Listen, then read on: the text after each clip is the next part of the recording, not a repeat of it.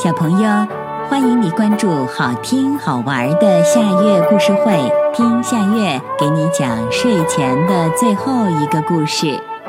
你准备好了吗？现在夏月故事会开始啦！四只小蚊子。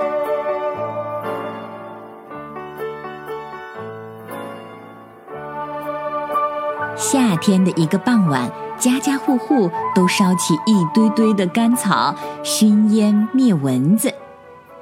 有四只小蚊子，蚊老大、蚊老二、蚊老三和蚊老四躲在角落里，等烟雾散了，就偷偷的飞到一个院子里。他们看见有个老伯伯和他的小孙子正在乘凉。蚊老大说。快，咱们偷偷的去钉在老伯伯的腿上，狠狠的吸他一口血。文老二、文老三和文老四都说：“我们要吸那小孩子的血，那才美呢。”文老大嘴最馋，第一个向老伯伯冲去。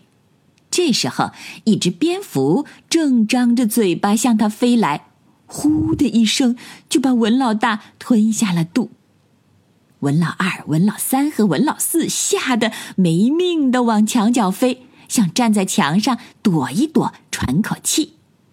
文老二逃得最快，他刚刚站上墙壁的时候，忽然窜来一条壁虎，噗的一口把它吃了。壁虎的本领可大呢，它的手掌心有吸盘，能够稳稳当当的在墙壁上跑。他那灰色的外衣跟墙壁的颜色差不多，谁也不会注意。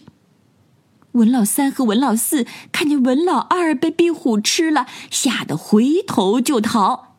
他们一边飞一边偷偷的商量：“咱们还是到草丛里去躲一躲，那里比较安全。”文老四最狡猾，他老跟在文老三的后面，这样一遇到危险，他就可以逃得更快。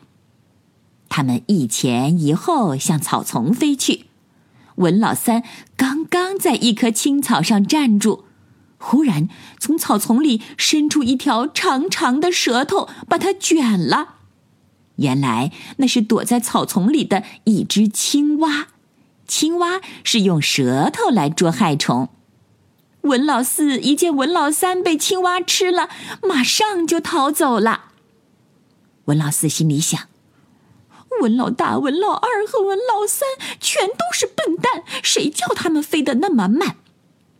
没想到他刚飞到树梢上，就被蜘蛛网牢牢的粘住了。他放开喉咙，大声的喊：“快快把我放下，要不我把网撕破了，可别怪我！”他骂呀跳呀，可是蜘蛛才不会理会他呢。最后，文老四成了蜘蛛的一顿晚饭。小朋友，听完了这个故事，你知道谁是捉蚊子高手了吗？他们都叫什么名字？又是怎么捕捉蚊子的呢？这个故事的名字是《四只小蚊子》，这也是今天的最后一个故事。现在到了该睡觉的时间。